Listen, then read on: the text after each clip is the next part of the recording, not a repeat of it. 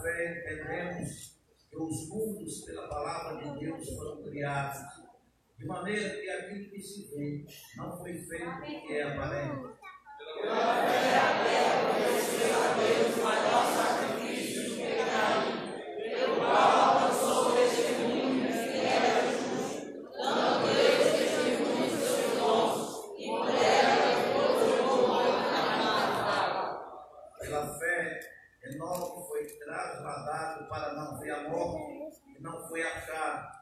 porque Deus o trasladara, visto como antes da sua trasladação alcançou testemunho de que agradara a Deus.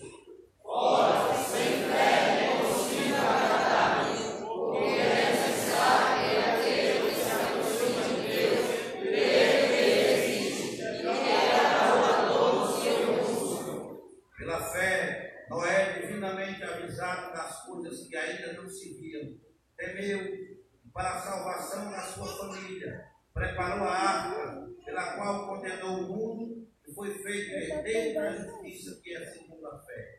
Pela fé, Abraão, sendo chamado, obedeceu, indo para um lugar que havia de receber herança, e saiu sem saber para onde ia. Pela fé, habitou na terra da promessa, como em terra alheia, morando em cabanas com Isaac e Jacó, herdeiros com ele da mesma promessa. Porque será a cidade que tem mandamentos, a qual a multiplicou herdeiros. Pela fé também a mesma Sara recebeu a virtude de conceber e deu à luz já fora da idade, porquanto teve por fiel aquele que lhe tinha prometido. Por isso também um será conhecido, receber planos de multidão, nascer em fé, como a areia que dá o está na praia do mar. Todos estes morreram na fé, sem terem recebido as promessas, mas vendo-as de longe e crendo nelas e abraçando-as, confessaram que eram estrangeiros e peregrinos na terra. Porque lhes diz claramente que mostra que buscam a pátria. E se na verdade se lembrassem daquela de onde haviam saído, teriam a oportunidade de tornar. Mas agora estejam melhor, isto é, a sacerdotal. Por isso também Deus não se envergonha deles, e se chamasse Deus, porque ele acertou a nossa saraiva. Pois bem, até o versículo 1. Pela fé, ofereceu Abraão a Isaac quando foi provado. Sim, aquele que recebera as promessas ofereceu seu unigênito. Sendo dito, Isaac será chamada a tua descendência. Considerou que Deus era poderoso para dar nós novos segurança. E daí também em figura ele o recobrou.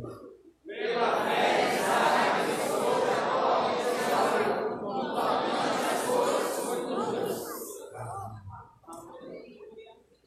Glorioso Deus e eterno Pai, Deus único e verdadeiro, em cuja presença nós estamos reunidos nesta noite, em nome para a glória do teu santo Filho Jesus. Ó Deus de toda misericórdia, perdoa, meu Deus, as nossas muitas falhas. Ó Deus, nós queremos estar em plenas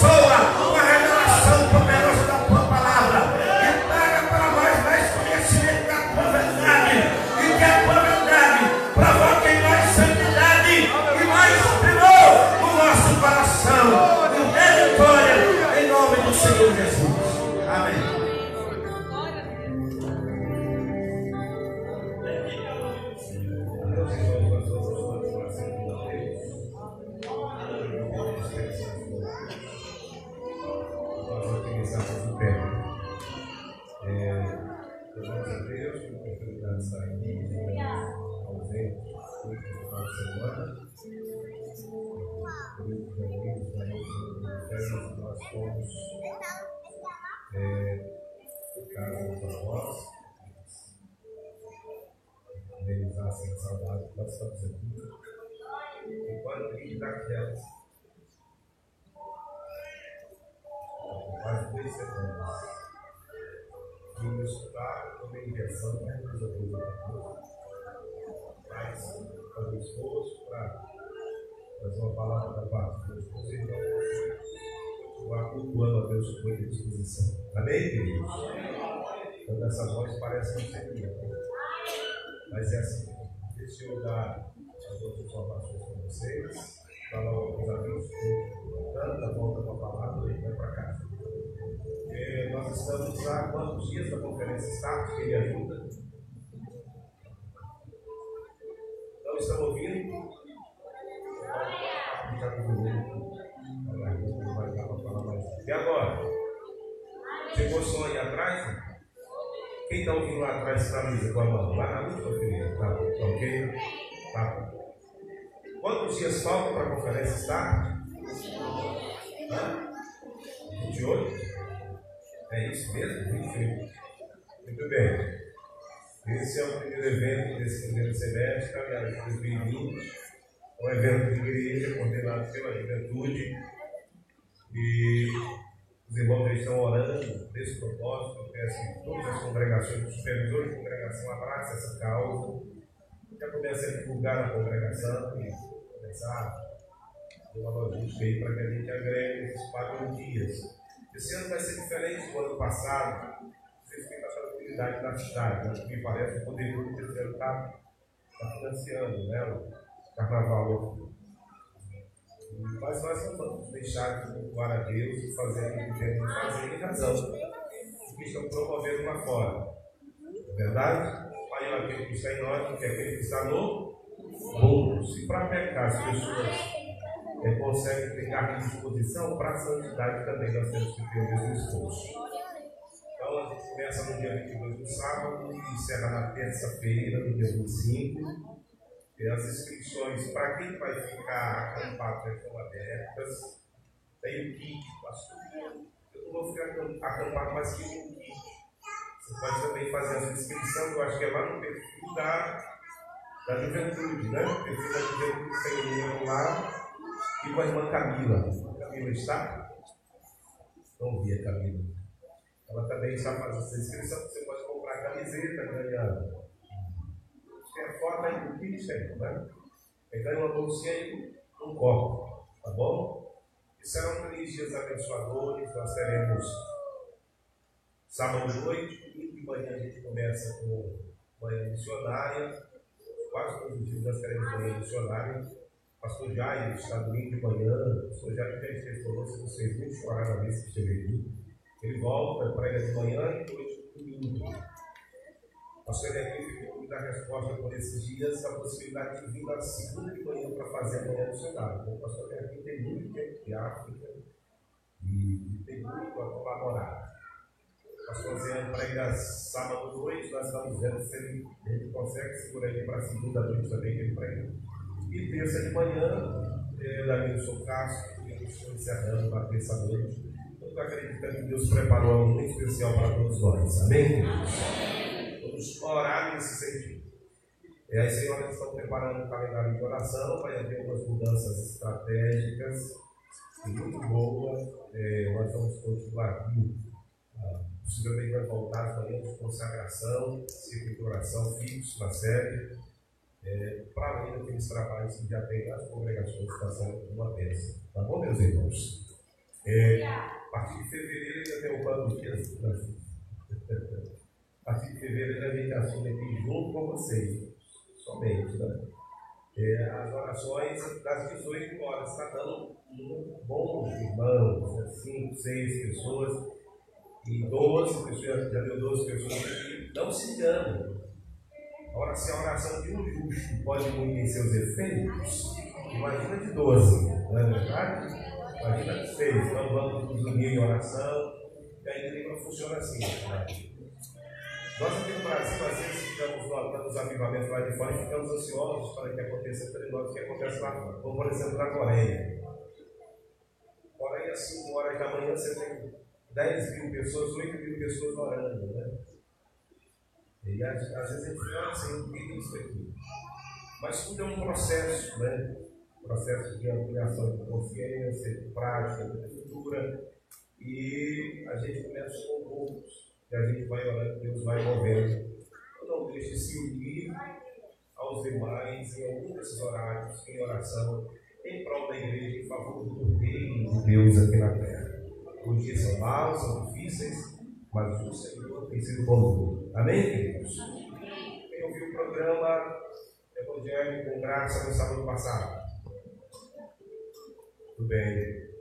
Sábado agora a gente tem de novo. Todo sábado, a partir das 9 horas, sábado passado, Carlos Freitas esteve lá.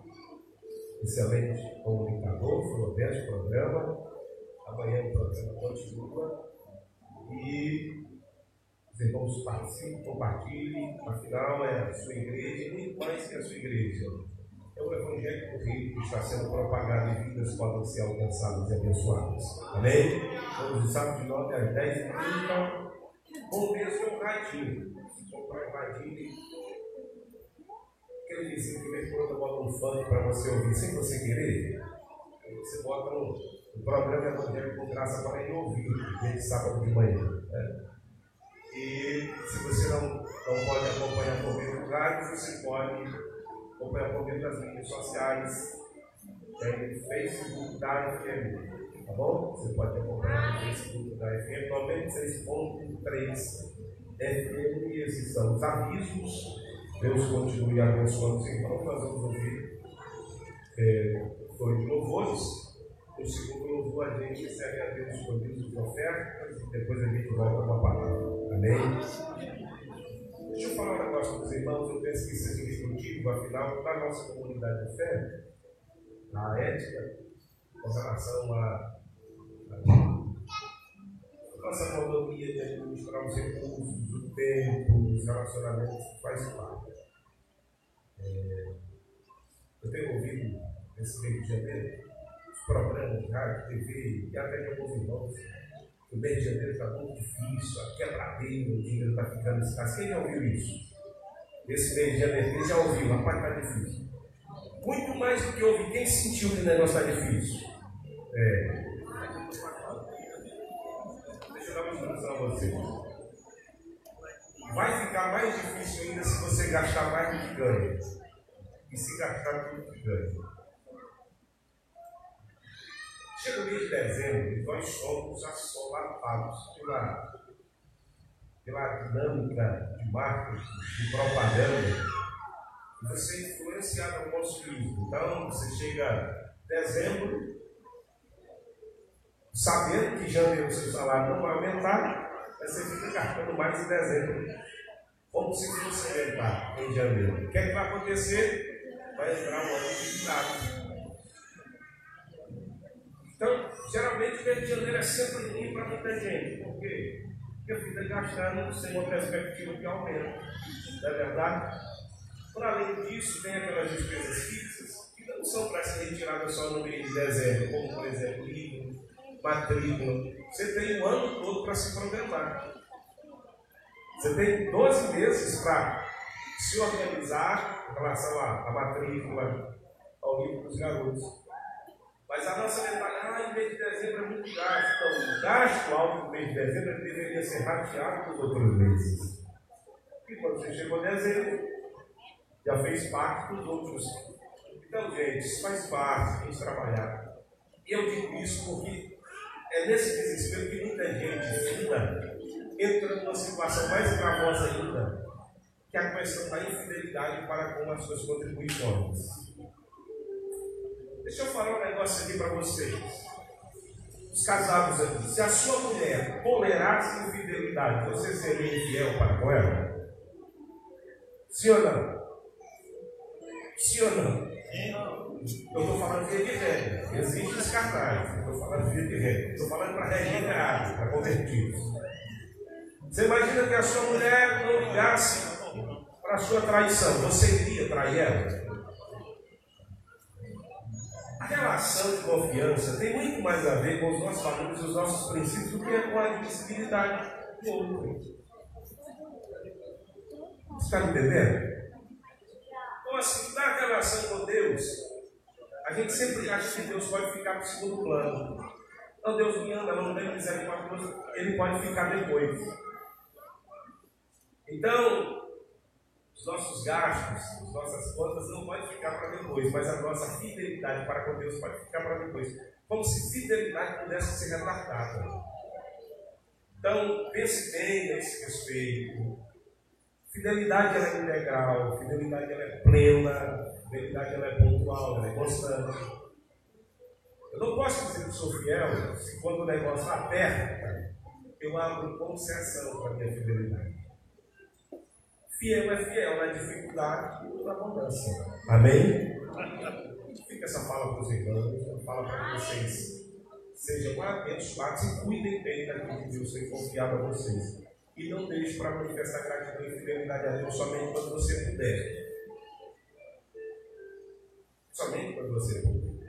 Tá bom? Então nós vamos louvar a Deus e vamos continuar. Enquanto nós Encerramos Boa Vista, graças a Deus. Estamos agora no Beira Rio. Ah, o trabalho tem avançado muito mais com o esforço dos irmãos lá, nós temos uma pausa. Faz parte da gestão da igreja. Você imagina que nos três primeiros meses, certo? Guerra em todo lugar, o recurso fica difícil e eu vou continuar acelerando aí no nada. Né? Quando eu chegar no mês de março, abril, coisa, então a gente dá uma segurada para acelerar a medida que for melhorando as coisas. Nosso próximo passo é terminar a reforma Beira Rio, que a gente já tem avançada lá, e assim a gente vai encaminhando. Né? Nós temos uma boa doação de água termal feita lá no Evaristo, o irmão lá vai financiar a reforma lá do Evaristo. Isso é muito bom, eu subi lá essa semana para a gente tratar sobre isso. Aí que a gente já está coberto, estamos pagando a coberta, quando terminar a coberta a gente vai avançando. E assim o nome do Senhor vai sendo glorificado. Amém, queridos? Quem está orando pelo inverno? Quem quer chuva? É muito mais uma questão de querer, é uma necessidade. Vocês viram lá o vídeo dos irmãos orando lá no Castanhão? Pois é, ao que me parece é 3,6 milhões de metros cúbicos de água. Muita água, mas o Castanhão está funcionando, parece com 5% só da capacidade. Ainda é muita água. Mas o que falta, não é? Então nós precisamos orar para que Deus mande chuva, Pastor é ruim quando chove para levantar cedo para ir para o trabalho. Pior é ficar na seca, sem água, com dificuldade. Esse dia já estava com dificuldade, já estava estacionamento de água para mim. Então vamos orar, clamar a Deus. Eu lembro que ano passado a gente orou por isso, né? A gente foi para a igreja, é, o propósito de orar, e Deus mandou chuva e foi. Disseram aí que tinha acabado aqueles cinco, aqueles cinco anos de estiagem de inverno orando para que o Senhor abra céus. Tá bom? Vamos louvar Deus e daqui a pouco a gente volta com a palavra no segundo louvor, quando vai cantar. No segundo louvor, a gente recolhe listas e ofertas que trouxemos para a manutenção da casa do Senhor.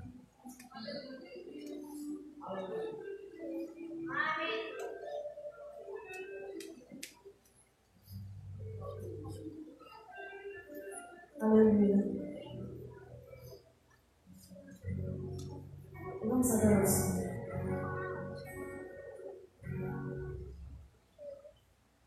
Gemidos que palavras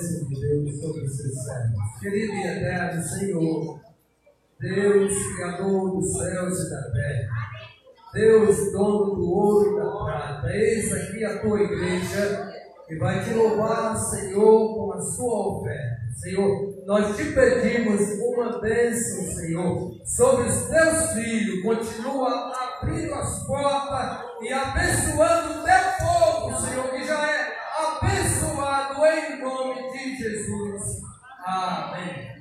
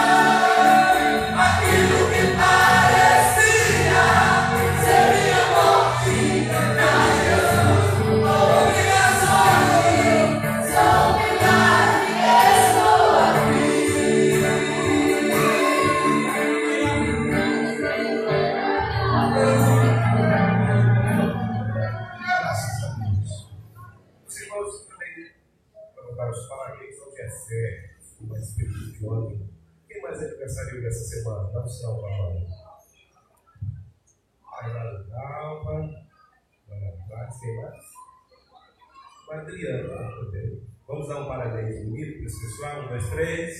Amém. Deus abençoe. É, quero também louvar Deus pela vida dos nossos alunos, que são estudantes, que são exemplos. Olha o pessoal aí tirou boa nota na, na prova do Enem. Saiu o nome dele. Ah, tá Adamares, né? Acima de de 920 na redação. Deus abençoe. Adamares, filho do comportamento. Cheio de orgulho, né? Cabe aí nessa cadeira? Sem pé. Deus abençoe que os nossos jovens é, se esforcem para isso, né? Você imagina que um jovem cristão, um jovem ímpio tem que ser o exemplo de tudo e quem serve é aqueles que deveriam ter foco, disciplina, objetivo, mas chance de se dar bem ainda não acontecer. Então, um bom sinal de prática de fé. Então, Deus abençoe vocês e que os outros que não conseguiram essa nota sejam estimulados a estudar. Tá bom? Eu acho que, eu acho que é segunda-feira, mas eu vou fazer. É o nosso curso de teologia, provavelmente alguns irmãos já fizeram a matrícula. A gente começa também esse ano a jornada de graduação teológica e pós-graduação.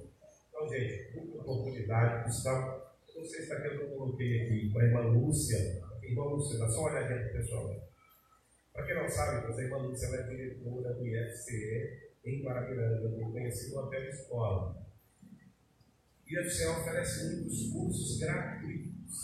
A pessoa pode se especializar. Às vezes a pessoa fica, ah, não tem emprego, mas a pessoa não, a pessoa não fica não, é, não correndo atrás. Sabe? De violão lá, que ela estava fazendo, já está aí, está fazendo aí um curso de música, ela está marcando, não desista, fácil. É, gente precisa de pessoas que cursos da igreja. São muitos cursos lá, vai, vai, dá para colocar. Né? Essa utilidade pública, um minuto eu espero. Então, tem muitos cursos, essa questão que principalmente é, rede de hotelaria, esses serviços, inglês básico, tudo zero de cento. Para vem, dá para ir a pé, né? Ah, não, né? Só não chega, né, pastor? Subir, sobe, descer. Começam segunda-feira os cursos gratuitos, tá? Amanhã a gente vai estar falando melhor do, programa. Mas isso tudo faz parte, meus irmãos, dessa, dessa dedicação em relação ao ensino. Nossa igreja ela não pode ser taxada de caricatura como uma igreja desaculturada. Pessoas que vestibular do mundo, tem gente aí nos estudos, podendo fazer o ensino médio. Depois você faz, você vai lá no médio, no sério. Estuda em casa, faz a prova em casa. Se já tiver no último ano, você consegue fazer o vestibular, pega a declaração da faculdade, vai lá no CUEJA com a declaração da faculdade e faz um provão e conclui o estudo. Olha lá, cursos, cursos de extensão, olha o tanto que curso aí. Lógico, programação e desenvolvimento aplicativo, instalação de manutenção de instalações elétricas, informática para escritório, instrução em instrumento musical, gestão de serviço, restaurante de bar. E bar, os irmãos fazem o curso, mas esquece o bar, tá? tá? E a conversação fácil. Então, os outros cursos, então, gente, fica parado não. Tem gente que fica no ócio, propensa a pegar é, uma doença psicossomática. Foi aluno do semestre passado? Foi coisa boa. Né? E tem uma dessa. Tá bom, gente? Então, esses são os avisos. Parabéns aos estudantes. É, tem gente aí que se passado, foi trazendo. Pessoa com 80 anos terminando o curso de direito, com 80 anos de idade. Porque para estudar não tem. E o pessoal que está mais antigo é que às vezes tem, é que tem mais tempo, né? Só que está aí aposentado e tal, veio para fazer alguma coisa. Nesse sentido, não estou dizendo que os aposentados são desocupados, não, viu, gente? Não é isso. Abra sua Bíblia, Mateus capítulo 7, versículo 21.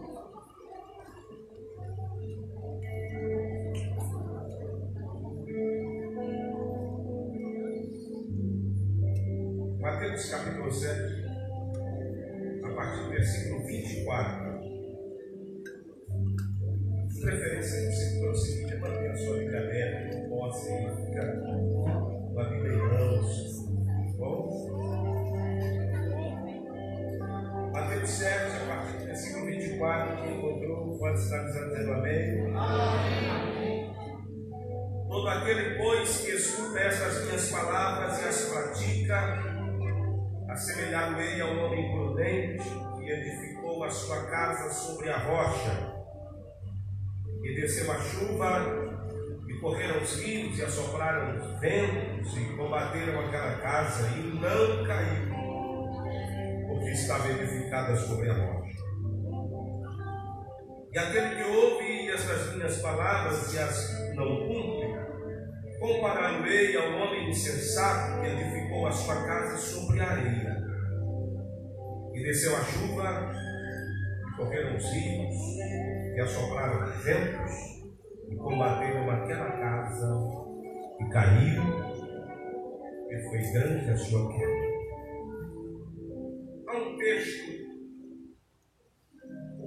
concomitante a esse, narrado por Lucas, no capítulo 6, a partir do versículo 46, 47, 48, 49, onde alguns estudiosos chegam a dizer que é possível que Jesus tenha repetido esse discurso, uma vez que Lucas traz alguns detalhes e que chega a alterar a essência daquilo que Jesus estava querendo ensinar.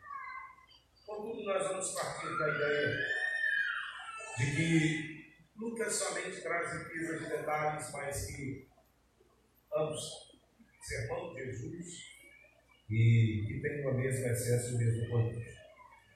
Eu quero, para começar a treinar os irmãos hoje, começar afirmando que não é livre a interpretação do texto sagrado.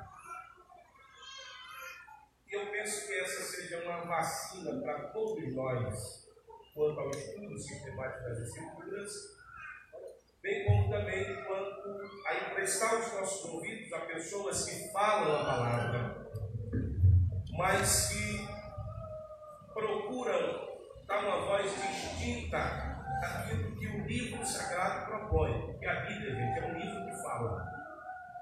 Ela é a palavra de século XVII, um dos pressupostos da reforma protestante era o livre exame das Escrituras, uma vez que isso não era posto. As Escrituras, durante muito tempo, estiveram restrita, nem todo mundo tinha acesso a uma porção do cano sagrado para ler. Na reforma protestante, começou-se a defender a ideia do livre exame, onde qualquer pessoa poderia ter acesso ao livro sagrado poderia ler o livro sagrado e examinar escritura por escritura. Mas nunca se abriu a concessão da livre interpretação, porque a livre interpretação pode ser algo muito danoso.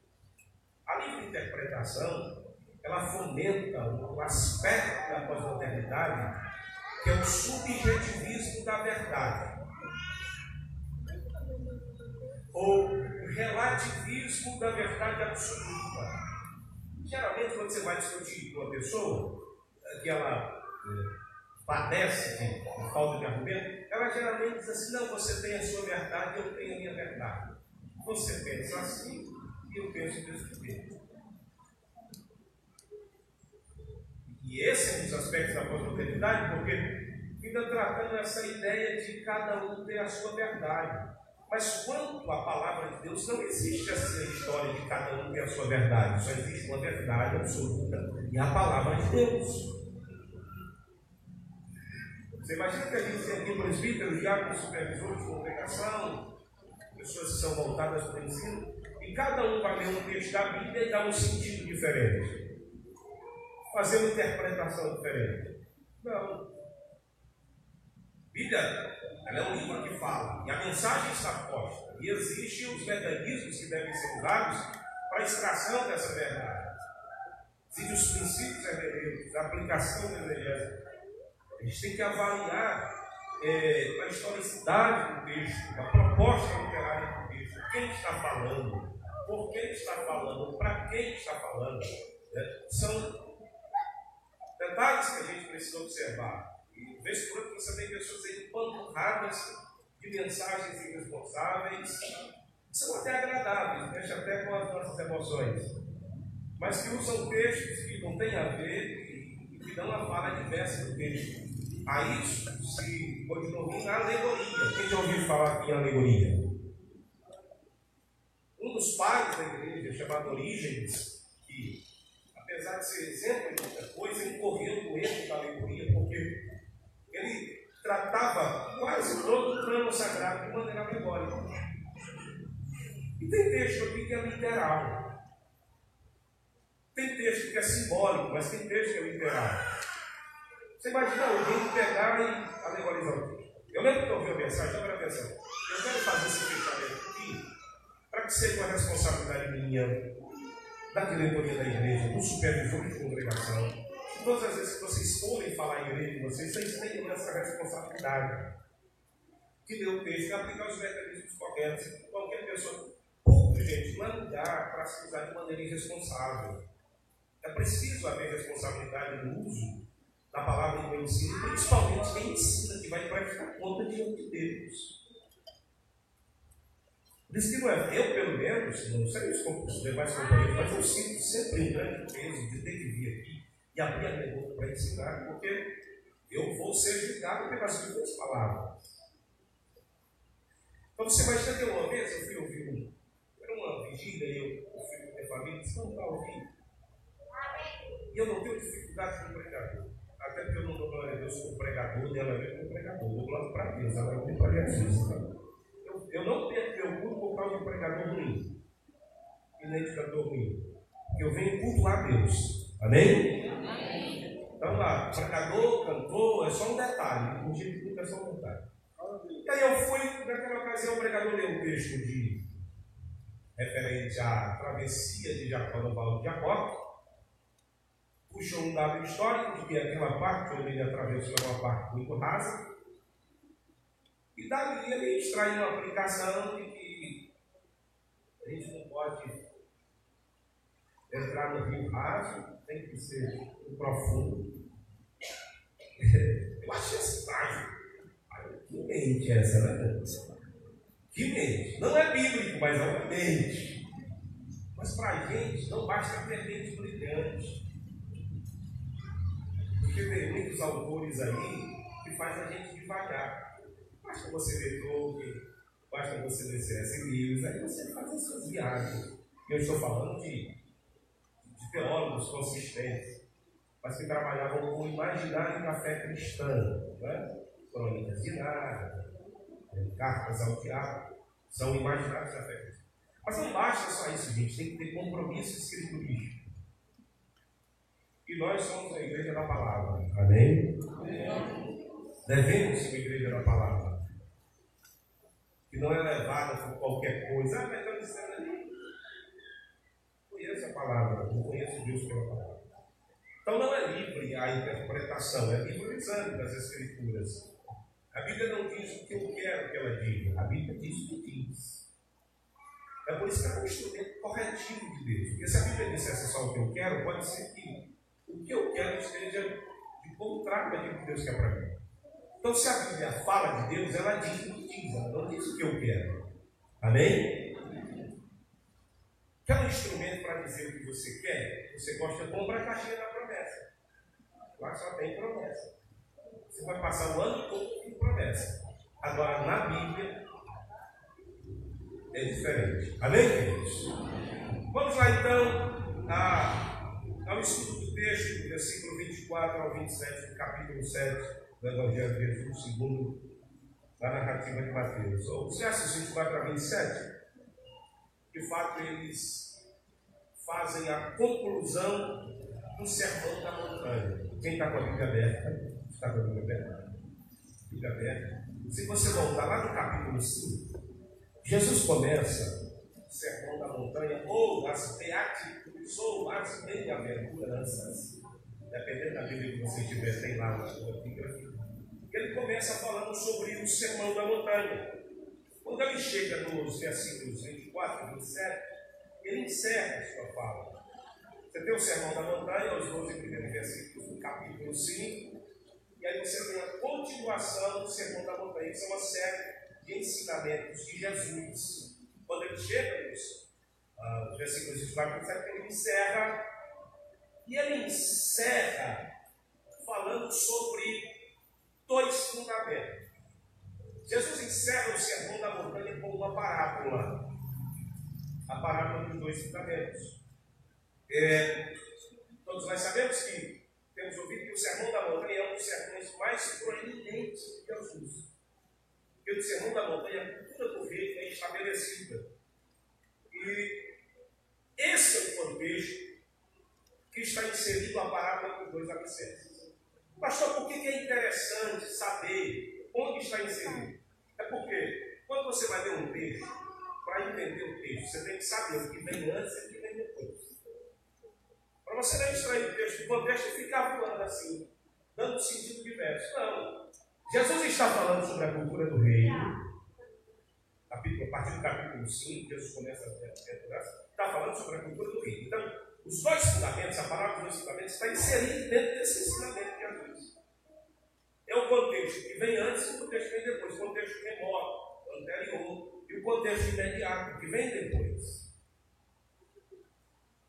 Esse é o contexto que está inserido. Então, todas as vezes que você for ler o texto dos dois fundamentos, Jesus estava falando das bem-aventuranças, que é a cultura do reino, e ao terminar de falar e ensinar, ele estabeleceu os dois fundamentos.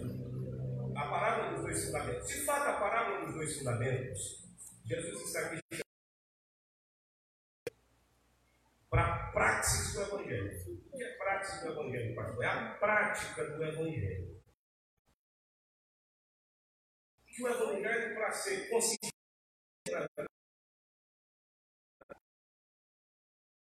Jesus está ensinando, ensinando, ensinando, ensinando. Aí, quando ele termina de ensinar, ele diz: agora não, não adianta vocês só ouvir isso aqui. Vocês precisam colocar em prática. E o Sermão da Montanha, em evocar a cultura do rei, ele traz alguns itens, alguns aspectos interessantes que você pode acompanhar comigo aí na sua Bíblia, tá? John Stott, quando ele vai comentar, é, o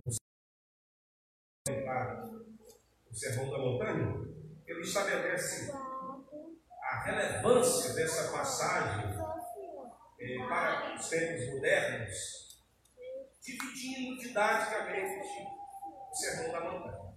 E ele começa afirmando que no versículo 3 ao versículo 12, acompanha aí, do versículo 3 ao versículo 12, do capítulo 5, Jesus fala sobre o caráter cristão. Qual é o caráter cristão?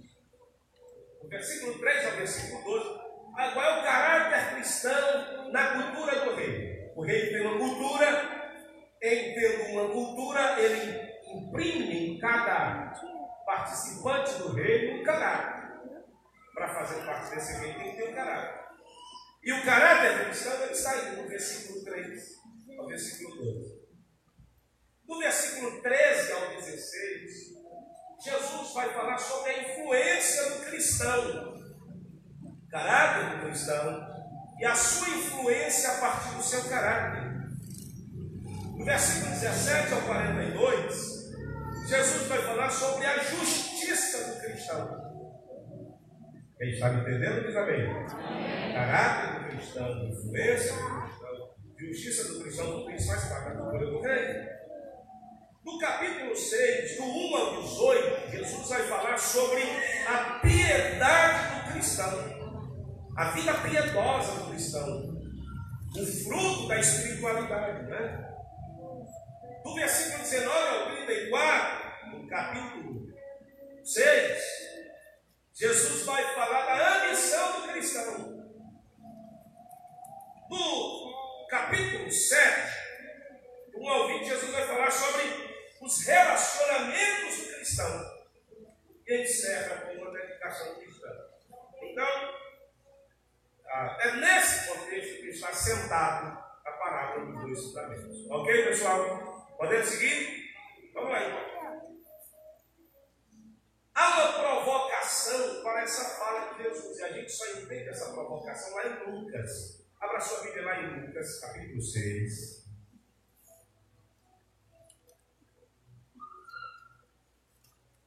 Lucas capítulo 6. Versículo 46.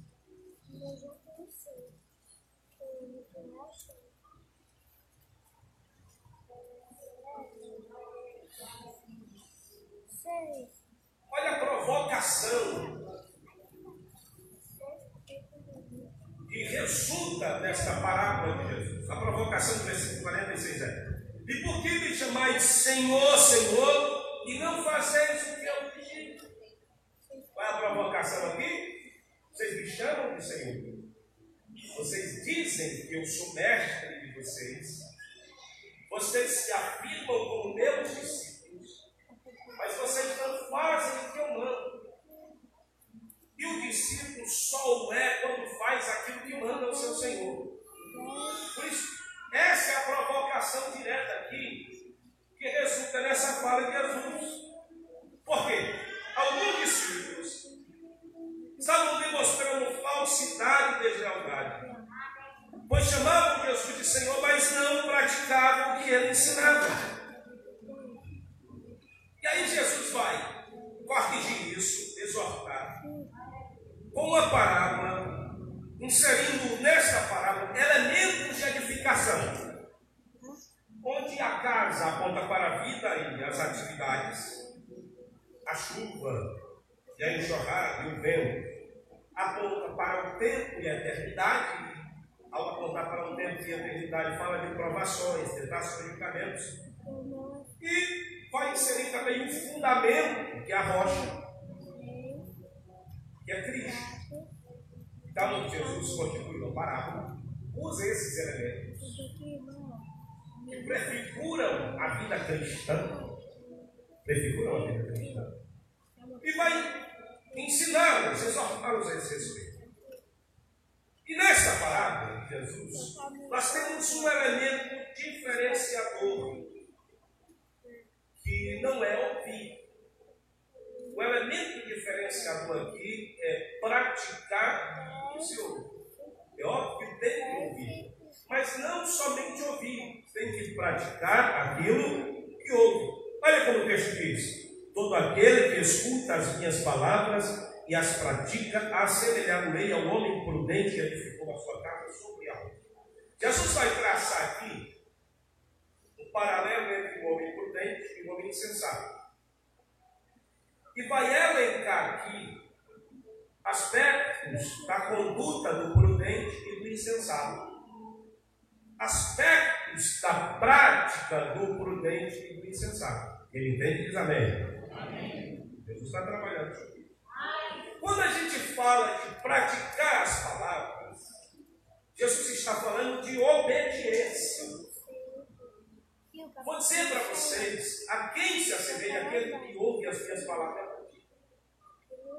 Deus está falando de obediência. Praticar as palavras de Jesus significa portar-se com obediência, com submissão à autoridade das Escrituras, em renúncia à palavra. E é exatamente isso que separa o insensato do prudente, é a prática daquilo que se ouve. Existem pessoas que ouvem bem, mas nada muda na vida dele. E ele não fica mais parecido com Jesus à medida que ouve Jesus. Por quê? Porque o que te torna parecido com Jesus não é ouvir as palavras de Jesus. O que te torna parecido com Jesus é praticar as palavras de Jesus. Ouvir todo mundo ouve, gente. O ímpio lá fora ouve. Ouvir todo mundo ouve, mas o que diferencia você do insensato é a tua disposição de colocar em prática aquilo que você ouve. Eu sei que tem gente de 40 anos de crente, tem gente de poucos meses. Nós temos uma diversidade de pessoas, pessoas que ainda não fizeram a sua confissão de fé. Então, nós temos uma, uma variável muito grande, uma diversidade de pessoas. Mas se você pega uma pessoa que está mês de crente, que decidiu praticar as palavras de Jesus e colocar no lado de uma pessoa que tem 10 anos de crente, que ouve todo dia, mas não coloca, quem é que vai parecer mais com Jesus? Hã? Deixa eu falar outro negócio. Tempo de igreja deixa a gente parecer com Jesus? Sim ou não? carteira de membro deixa a gente parecido com Jesus? Tempo de diaconato, presbitério, obreiro, deixa a gente parecido com Jesus? Se não cuidar, fica, fica pior, né? A gente fica menos parecido com Jesus. Pergunto a vocês: o que é que deixa a gente parecido com Jesus? Obediência às suas palavras. É praticar as suas palavras. E aí, isso constitui um grande desafio. Por que é um desafio? É porque a obediência, gente, é, é uma conduta antagônica à vontade carnal. A carne não quer obedecer. Nunca. A carne não quer obedecer. A carne quer pecar. A quer prostituir, adulterar, enfiar a cara. Carne quer faquear. A carne quer isso. Quando eu me refiro de carne, eu estou, eu estou aqui me valendo filosofia gnóstica que reprova o corpo. Não. Eu estou dizendo da natureza decaída, da natureza carnal, que é pecar. Então, obedecer a Deus é uma prática antagônica à vontade carnal. A gente diz assim: não, eu, quando tiver vontade, eu vou fazer, servir a Deus. Vai ter nunca. Porque servir a Deus não é produto da vontade. Você está entendendo? Servir a Deus não é produto da vontade, porque a natureza humana ela é escrava. Servir a Deus é um de manifesto de graça e de bondade. Deus que vem em nossa direção nos liberta por meio de sua graça. E na disposição da força que nós tomamos em Deus para servi-lo. Ora, eu sei que apesar do prazer que todos nós temos de vir à igreja, isso não desconstrói o desafio que foi de muita gente ter que vir olhando a gente. Eu, pelo menos estou baqueado. Mas muitas outras pessoas aqui que passaram um dia difícil e vieram fazendo um esforço, sim ou não? Contra a vontade carnal. Em obediência. Então a obediência ela é antagônica à vontade carnal. E a consistência de fé, ela vai se aprimorando. Aliás, ela é medida na prática da palavra. Não é o quanto você sabe, é o quanto você obedece. Jesus não quer saber o quanto você sabe de Bíblia, o quanto você sabe de igreja. Jesus quer saber o quanto você obedece. Aleluia. Você está entendendo? É o quanto você obedece. Ah, mas eu sei isso, sei aquilo, sei, mas não quero saber o quanto você sabe. Eu até tenho interesse. Mas para Jesus, que a nossa sabedoria é loucura para ele. Jesus quer saber o quanto você obedece. E esse é o elemento que vai diferenciar o prudente do insensato. A prática da palavra, a obediência. Para provocar o seu irmão, pergunte ele, irmão, obedece quanto? Pergunte para ele. Quanto é que você obedece? Quando fala de quantidade, né? Tem gente que tem uma quantidade de submissão de obediência. Mas vamos avançar. E assistindo nessa parábola, os métodos, métodos utilizados por Jesus para a construção de uma casa. Então vamos lá. Ah, em Lucas, se você olhar lá em Lucas, versículo 40, ele diz assim: é semelhante ao homem que edificou uma casa, e cavou e abriu bem fundo para os alicerces. Isso fala de quê? E na construção civil aqui, isso é melhor que eu. Você chegar, quando jogar os alicerces aí na superfície da terra é mais rápido, não é, Roberto? Mas imagina você cavar aquela pissarra cruel no sol, dele. É, é demorado, não demora? Demora mais. Então Jesus vai. Aqui em Lucas, ele vai trabalhar a questão aqui da, da referência de tempo. De alguém que se demora para lançar as bases e de alguém que constrói muito rápido. Isso não significa dizer que aquilo que acontece depois necessariamente é inconsistente. Mas na caminhada de fé, na caminhada de fé é necessário lançar as bases, os fundamentos. Porque nós estamos falando aqui de discipulado, de caminhada com Jesus, da caminhada do discípulo com Beto. Então existe essa referência de tempo na parábola de Jesus. Quem constrói rápido e quem se demora. Você imagina que alguém demorou para lançar as bases, e alguém que não lançou bases foi lá e construiu, passou lá no outro, e quando passou, ainda estava cavando os buracos ainda. Ih, rapaz, você está perdendo tempo. E desperdício, minha casa já está pronta. Enquanto você está procurando aí, ferir a rocha para lançar os teus alicerces dela, eu já estou já com a casa pronta. Só que o tempo é revelador em um, em um certo contexto. Daqui a pouco, aquela casa que se construiu mais rápido vai abrir vai cair.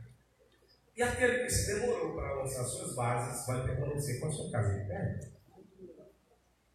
Um outro elemento que Jesus usa aqui é a superficialidade e a profundidade. Na construção civil, isso pode dizer muito. Dependendo da profundidade das bases, essa construção ela é mais segura do que uma construção superficial. Construção rasa. A outra referência aqui é tipo de terreno. Areia e rocha. Você imagina você construir uma casa em cima da areia? Isso é uma outra referência que eu usava. Outra referência é alicerce não alicerce. Que casa mais segura? A casa que tem alicerce ou a casa que não tem alicerce? Hã? Você nem precisa ser pedreiro, mestre de obra, engenheiro, nem precisa. Pode não entender nada de construção. Mas que estrutura estará mais segura? Aquela que é alicerçada ou aquela que não tem alicerce?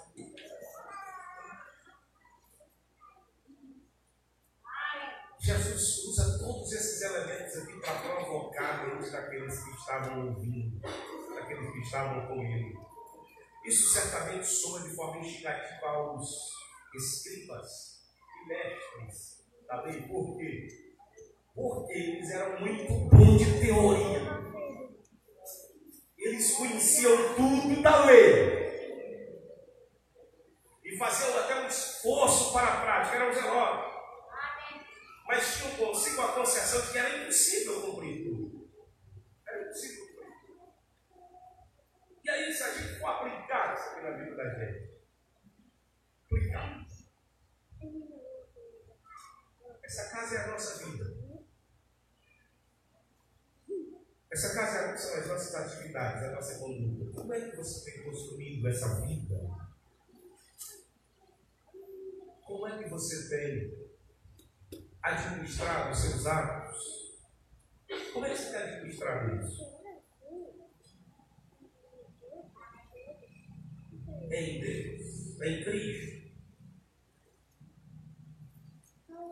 A gente precisa considerar, vou preparar para concluir, falando sobre os instrumentos de aferição da qualidade da nossa caminhada de fé. Que vem em primeiro momento através das circunstâncias, o segundo momento, como juízo final. Esse texto fala também de juízo final. Seja, esses versículos fala também de juízo final. Portanto, as circunstâncias e o juízo final, como instrumento de aferição de qualidade na vida do crente, eles todos os dias estão sendo usados. Deus está usando esses instrumentos para medir a nossa qualidade de fé. E as habilidades de sobreviver às tempestades revelam a qualidade da construção. Vamos lá, a parábola. O alicerce foi lançado, choveu, os rios encheram, veio o vento, e a enchente bateu na casa. Mas esta casa que enfrentou uma enchente estava com seus alicerces na rocha. E as habilidades de sobrevivência às tempestades revelaram que aquela construção era uma construção de qualidade. Aplicando as circunstâncias revelaram que aquela vida é uma vida alicerçada em Cristo.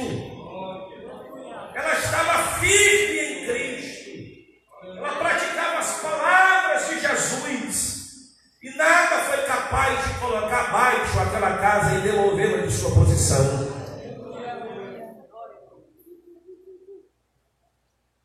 Tudo parecia seguro para aquela outra casa. Que foi construída sobre areia, que não se lançou alicerce. Estava tudo muito bem, até que choveu, os rios encheram, a enchente se abateu sobre aquela casa, levou a areia, e se o fundamento daquela casa era areia, ele levando o fundamento, levou também a casa. Tudo estava seguro até a tempestade chegar. Eu pergunto para você essa noite: como está a sua vida cristã? Está bem? E se a tempestade chegar, a sua casa vai permanecer de pé?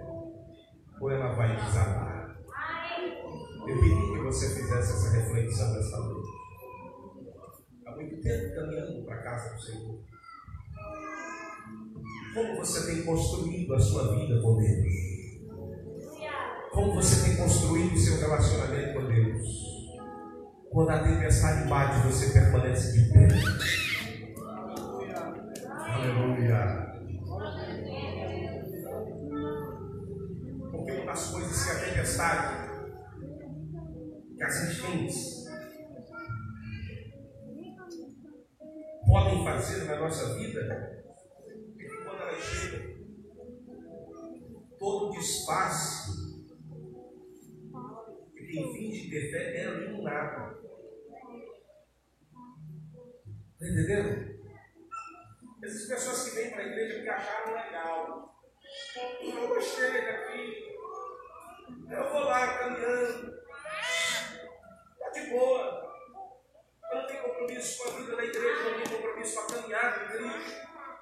Ele disse que para si a cultura do reino. Então eles estão na igreja, mas eles não são igreja. Vêm para a igreja, mas não são igreja. Eles até acham que têm a mesma fé de quem está caminhando ali com eles. Mas quando a tempestade chega, todo o disfarce vai embora. Porque os alicerces ficam revelados.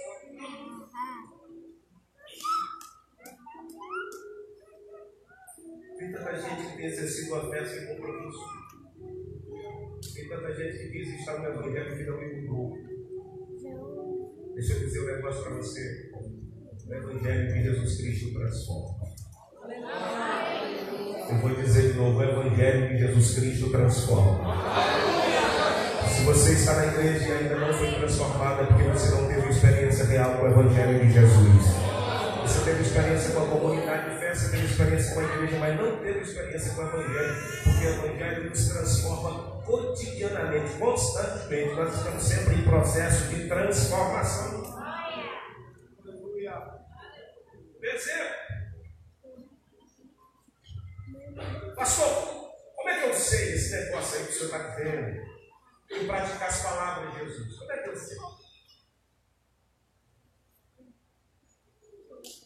E o gostoso aqui, quando Jesus fala de praticar as suas palavras, ele está falando daquilo que já está registrado. Porque se você volta no capítulo 5, você vai ouvir lá o que Jesus ensinou.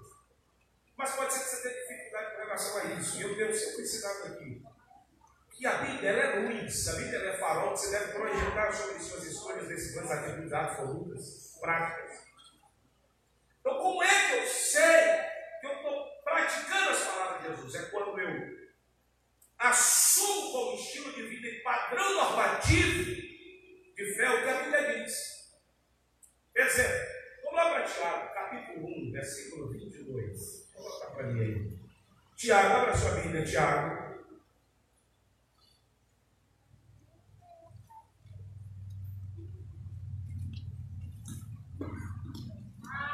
Tiago capítulo 1.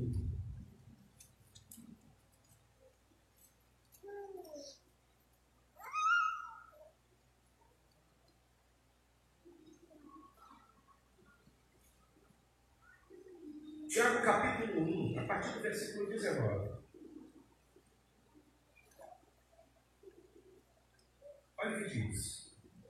E sabei, sabeis isto, meus irmãos, mas todo homem seja pronto para ouvir, tardio para falar, tardio para se E aí o homem não opera a justiça de Deus, pelo que rejeitando toda a imundícia e acúmulo de malícia, recebei com mansidão a palavra em voz enxertada, a qual pode salvar a vossa alma. E sede cumpridores da palavra, e não somente, e não somente, enganando-vos com falsos discursos. Porque se alguém é ouvinte da palavra e não cumpridor, é semelhante ao varão que contempla ao espelho seu rosto natural, porque se contempla a si mesmo e foi-se e logo se esqueceu de como era. Aquele, porém, que atenta para a lei perfeita da liberdade e nisso persevera, não sendo ouvinte esquecido, mas fazedor da obra, este tal será bem-aventurado no seu Glória a Deus. Essas são as palavras de Jesus, por meio do seu apóstolo Tiago. E tantas outras instruções nós podemos receber da parte de Deus. E aí a, a pergunta para a gente trabalhar a questão prática dessa palavra de Jesus é como você tem se comportado? Mediante aquilo que Jesus ensina, dado a esse momento que você está vivendo em sua existência, como você tem se comportado? Como você tem se comportado no trabalho, na escola, dentro de casa? Vocês sabiam que, muitas das vezes, é a prática e mau testemunho de muitos que se dizem cristãos que afastam as pessoas da fé cristã? O mal cristão ele repele muito mais do que agrega. Um cristão ruim, ele repele muito mais do que agrega a congregação de santos. Esse é o nosso desafio. É um desafio de praticarmos a palavra para que haja um efeito em comunidade, mas de praticarmos a palavra para que haja um efeito também individual. Quem quer que melhorar de vida? Levanta a mão. Quem quer? Não, mas quem é que não quer, né? Quem é? Todos nós queremos melhorar de vida. E o que é que a Bíblia ensina a respeito do que você está vivendo que precisa de uma melhoria? Qual é exemplo? Casamento não vai bem. Que que a Bíblia ensina a respeito de casamento para que ele vá bem? Será que eu estou praticando as palavras de Jesus? Trabalho não vai bem. Será que eu estou praticando as palavras de Jesus com relação ao trabalho? E Jesus ensina com relação a isso. Que o servo deve respeitar o seu patrão, que deve trabalhar com intensidade, etc. Meu negócio não vai bem, eu sou patrão. Você está praticando as palavras de Jesus com relação ao seu negócio? Vai lá. Estou com dificuldade de calcular e de de trabalhar o orçamento. Você está fazendo o que Jesus disse, que a palavra diz a respeito, e quando você for planejar, você senta, você escreve, você calcula. Tudo isso, gente, faz parte da cultura do reino. Faz parte da nossa regra de prática Então, para concluir, que crente sido você? Que crente tem sido você? Eu não vou pedir para você perguntar para ninguém, senão para você mesmo. Pergunte que tipo de crente tem sido Deus. Que tipo de discípulo eu tenho sido? Ah, e nós aqui no grupo, pessoalmente, a gente prega muito o povo. A gente não pode esquecer que essa palavra é de dois mundos, ela vai para lá e para cá, e a gente tem que sempre pensar: meu Deus, será que eu tenho sido crente? de verdade? Será que eu tenho vivido a tua palavra? Praticar a tua palavra? Isso é. Viver a palavra, praticar a palavra. Em quem está fundamentada a sua vida? Em quem está fundamentada a sua vida? Sua vida está fundamentada em Cristo? Está em Cristo mesmo a sua vida? Jesus é o teu alicerce, a rocha mesmo. Jesus é, é o fundamento no qual a tua casa está sentada. É Jesus, é Cristo. Quem é o teu alicerce? Eu gosto da expressão quem, eu vou usar o que. E o que fala de material? Vou falar de quem. Quem é o teu alicerce? Vou falar de pessoa. Quem? Que foi é? Essa fala que o discípulo fez a Jesus, Simão fez a Jesus. Quando, quando Jesus disse, você está achando um discurso pesado, fala também. E o discípulo respondeu, Senhor, para quem iremos nós? Ele não disse para onde iremos, ele disse para quem iremos. Para quem iremos? E a minha pergunta essa noite é: quem é o seu fundamento? Quem é?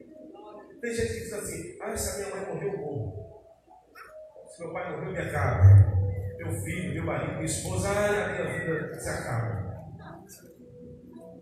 E a minha pergunta é: em quem está o seu fundamento?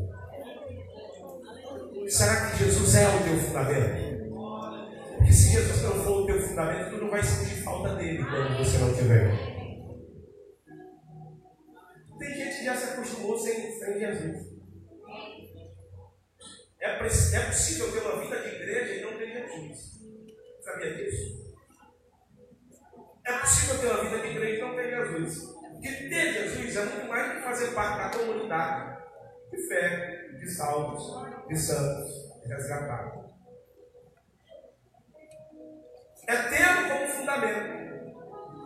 Se o meu fundamento é Jesus, se o teu fundamento é Jesus, a gente está ligado, a gente faz parte da mesma igreja que vai morar no céu. Eu pergunto a você: o seu fundamento é Jesus? Jesus é tudo para você? Jesus é tudo para a sua vida. Jesus é, é, o teu tudo mesmo. Se acabar tudo, mas não acabar Jesus, você está bem. E aí isso fala de suficiência. Fala de suficiência. Quando Jesus é o nosso alicerce, Ele é suficiente para mim. Eu não preciso de outra coisa de outra pessoa, eu preciso de Jesus. O hino do Eliezer é antigo, preciso de Jesus para viver. Preciso de Jesus. Se tem Jesus, tem tudo. Tem Jesus aí, irmão, na sua vida? Tem Jesus aí na sua vida? Porque senão, se você não estiver em Jesus, a sua casa vai cair. Se eu não estiver em Cristo, a minha casa vai cair. Tem Jesus aí?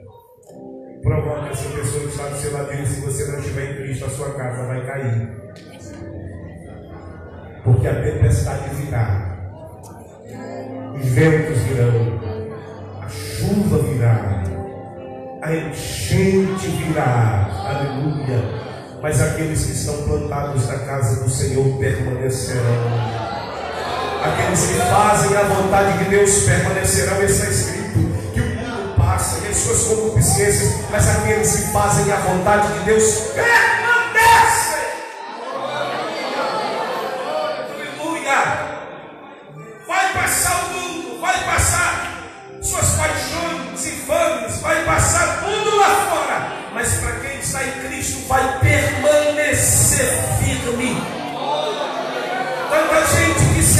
Apressou em construir uma casa na areia e não aguentou a primeira enxurrada, a primeira enchente, a primeira tempestade, mas você vem construindo paulatinamente, lançando os seus alicerces na rocha, que é Cristo, e o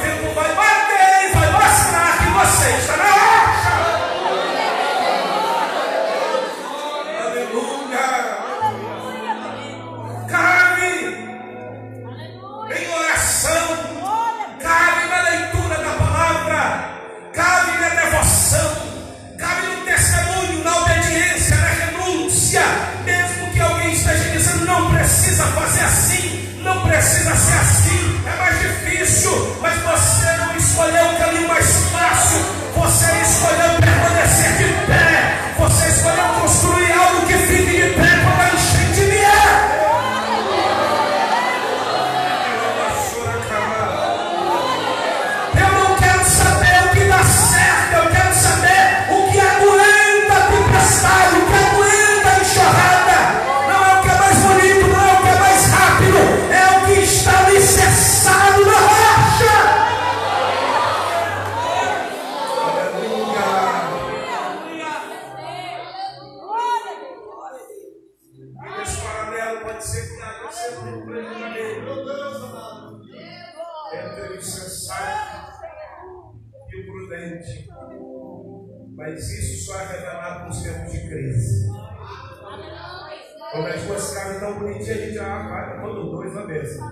Mas quando a enchente vem, aí ela revela quem é o prudente, quem é o Você está entendendo a palavra?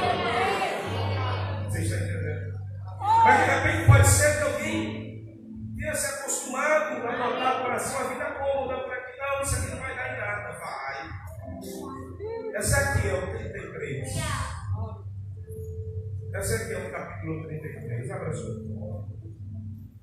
Essa parábola ela tem também um sentido escatológico, que fala da aprovação das últimas coisas. Quando o nosso alicerce em Cristo, ele será Essa aqui é o 33. Há um castigo prometido a Israel por causa da sua presunção. E no versículo 30, olha o que diz. Quanto a ti, ó filho do homem, os filhos do teu povo falam de ti junto às paredes e nas portas das casas. E falam um outro, cada um a seu irmão, dizendo: Vinde, peço-vos, e ouvi qual seja a palavra que procede do Senhor. E eles vêm a ti como o povo costuma vir, e se assentam diante de ti como meu povo, e ouvem as tuas palavras, mas não as põem por obra pois lisonjeiam com a sua boca, mas o seu coração segue a sua avareza. Eis que tu és para eles como uma canção de amores, canção de quem tem voz suave e de bem cândido. Porque ouvem as tuas palavras, mas não as põem por obra. Mas quando vier esse está para então saberão que houve no meio deles um profeta.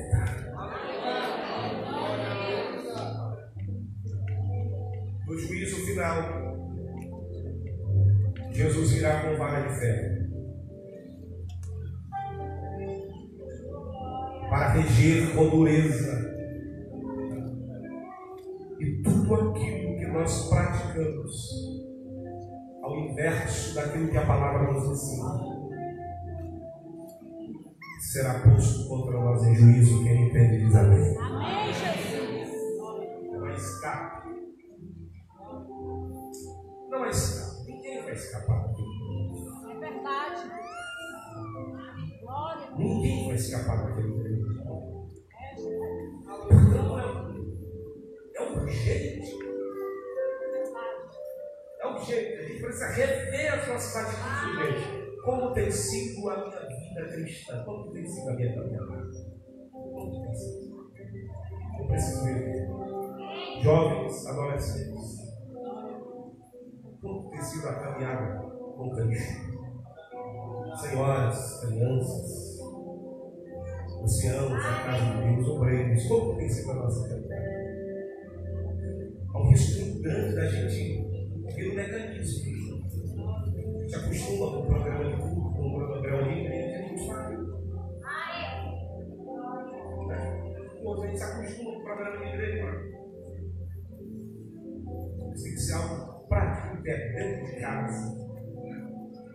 O trabalho, ciclo de avisar isso.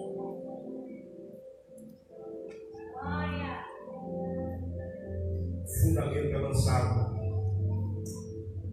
na disposição que você tem de obedecer. Jesus é Senhor da sua vida?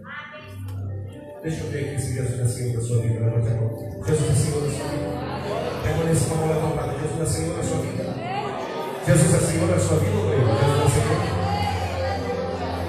Sabe como é que você demonstra que Ele é Senhor da sua vida? Quando você pratica as palavras dele.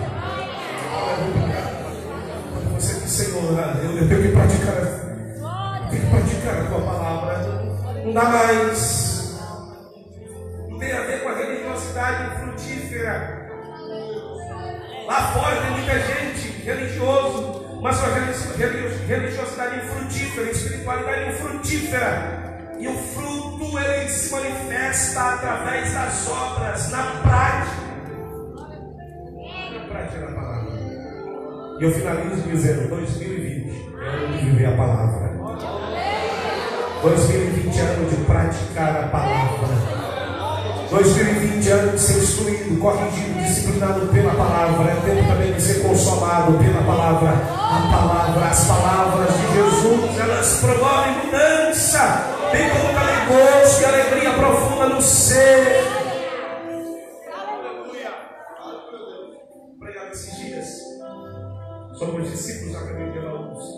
Quando eles chegaram lá em Emaús, eles deram testemunho de que enquanto aquele peregrino, que eles só souberam depois que era Jesus, falava, fervia o coração deles. Você vai, aí você tira a prova de que ouvir o coração ferver não é suficiente. O coração deles ferveu, eles ouviram Jesus caminhar com Mas não foi suficiente. Por quê? Porque é preciso ampliar a consciência. Não basta arder o coração, tem que ter luz na mente, tem que ter consciência de que Jesus caminha com você. Não é? Caminhar com Jesus não é caminhar com um desconhecido.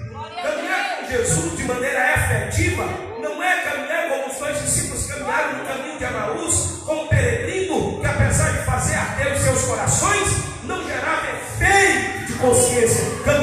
É caminhar sabendo que está caminhando com Ele, é sabendo que Ele está com você, é sabendo que Ele está dizendo e que Ele está testemunhando. Que esta noite a tua consciência se amplie, se alargue, o teu coração também arda, ferva, e você decida viver o 2020, espiritinho a palavra, praticando a palavra, exaltando e glorificando o nome do Senhor Jesus. Quando você decidir viver a palavra, a sua vida vai mudar, as coisas em sua volta vão mudar, as coisas vão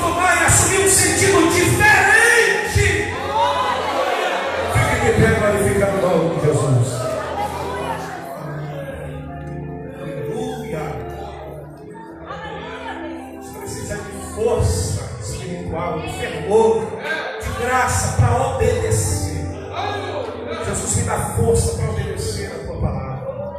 Eu quero ser fiel à tua palavra. Aleluia. Vamos terminar louvando a Deus. Quem canta, quem se alegra, quem se alimentado da palavra louca.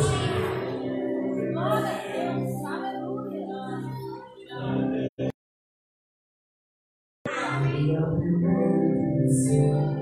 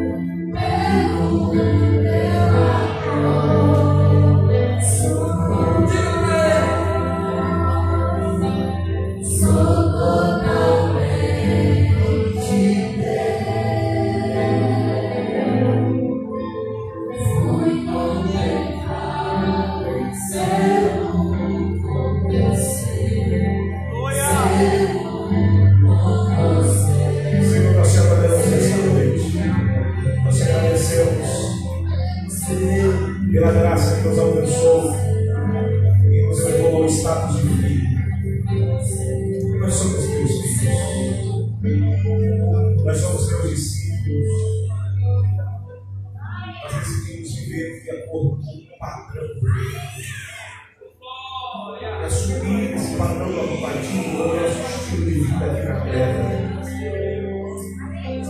Ajuda-nos, Pai, a nos portar com obediência e submissão à tua instrução. Nos dá poder para obedecer. Nos dá fervor para obedecer. Nos enche do teu espírito para obedecer. Nos dá força You.